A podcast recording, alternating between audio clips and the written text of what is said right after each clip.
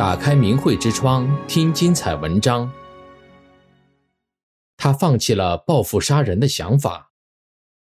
近日，美国、澳洲都接连发生了华人投毒杀人的案件，作案手段残忍，个个都令人震惊、心痛。在绝望中，如何化解仇恨，避免让自己走上一条不归路？下面的两个故事与大家分享。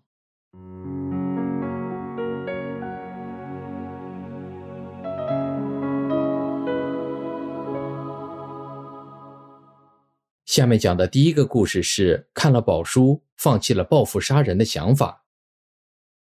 明星在湖南湘西曾遇到一男子，谈起现在的中国社会风气等问题，他主动拉开话匣子，和明星谈起了他的一段经历。他说自己天生直爽，不会拉关系，不会讨好当官的，读书、参军、招工、找工作都被当官的给卡了，吃了很多苦。早些年前，他好不容易找到一份工作，没干多久，被一个当官的假公济私，一句话。把他的工作弄掉了，他非常痛苦，怨恨难解，升起了报复杀人的心，想干掉直接给他造成痛苦的几个人，干掉他们全家，自己也一死了之。他做了各种准备，想好了几种办法，正准备动手的时候，被一位法轮功学员知道了，引导他看法轮功主要著作《转法轮》。法轮功学员告诉他，很多人在看这本宝书，这是佛法，能解除痛苦、怨恨，得到幸福。你看看这本书，一定会放下现在这个念头。他说，看了《转法轮》，他像瞎子睁开了眼，明白了很多以前不知道的道理。有德才有福，明白了自己受苦的根本原因，明白了为什么不能杀生，不能怨恨人。报复人等等，他流着泪对那位法轮功弟子说：“他马上回去把报复杀人的东西统统毁掉。”这位湘西男子还说：“是李洪志老师法轮功救了他，也救了他想报复的几家人。他虽然没有修炼法轮功，但知道法轮功好，并把从《转法轮》书上悟到的道理牢记在心。”他最后说：“在中国。”很多老百姓被欺负了，有冤无处伸，被逼得搞报复，走绝路。如果他们能看看《转法轮》这本书，这多好！可是中共不准人看法轮功的书，把这样的好书没收烧毁。知道谁有法轮功的书，公安就上门抓人抄家。中共这个罪比什么罪都大都恶。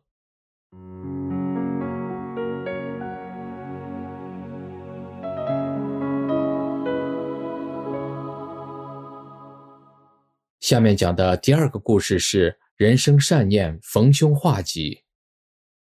多年前，老王在路旁看到一尊被人遗弃的铜铸弥勒佛像，他想，虽然我什么都不信，但是这毕竟是佛的形象，被人扔在路边踩踏多不好啊。于是，他就把这尊弥勒佛像捡了起来，放在家里的桌子上。没想到当时的善念善举。日后竟救了自己一命。几年前，他居住的这片棚户区进行楼房改造，街道和居委会从中贪污了很多公款。老王看不惯，就写了举报信。可是不知居委会主任怎么知道是他举报的，就派人报复他。在一个冬天的晚上，把他家的烟筒给堵上了。他睡到半夜，就发现自己手脚动不了了。他心里知道自己煤气中毒了，想叫也叫不出来。他年纪大了，自己一个人住，儿女都不在身边，这可怎么办？老王想自己一定要想办法推开门，只要一通风，中毒就会缓解。他拼尽全身力气从炕上下来，咬牙走到门边，一把推开了门。一阵寒风吹来，他一头倒在了门口，再也动不了了。身下是冰凉的水泥地，东北的冬夜有零下二三十度。他想，我这样躺在门口，一会儿还不得冻死？可是手脚无力，干着急动不了。就在这时，他一眼瞥到桌子上的那尊弥勒佛像，他在心里对佛像说：“人都说你是佛，都说你能救人于危难，我从来都不信有神有佛。今天你要是救了我，我从此就信佛。”念一落定，就只觉得一股强大的力量一下子把他从门口的地上拖到炕上，就这样，他捡了一条命。这件事的发生，使老王不得不相信这世上真有神佛。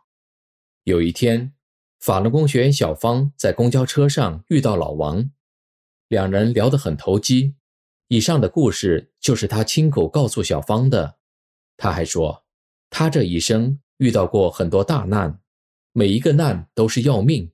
要是别人碰到早就死了，可是他不仅没死，还毫发无损。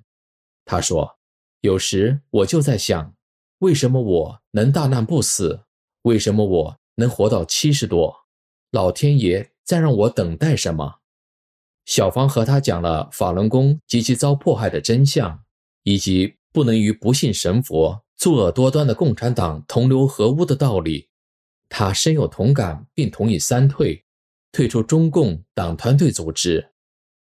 当小芳把九瓶共产党书递给老王时，他若有所思地看着小芳，说：“你知道我今天在这趟车上坐了多久了？跟着这趟车跑了几个来回了，也不知道自己要干啥，心里就觉得今天好像要等什么事一样。现在我明白了，我今天坐车就是为了等你给我这本书啊。”小芳对他说。这本《九瓶共产党》会回答您很多问题，日后我再送给您《转法轮》一书，您所有的疑问都会解开。老王说他一定会认真看这本书。小芳为他感到高兴，历经劫难的老人终于等到了真相。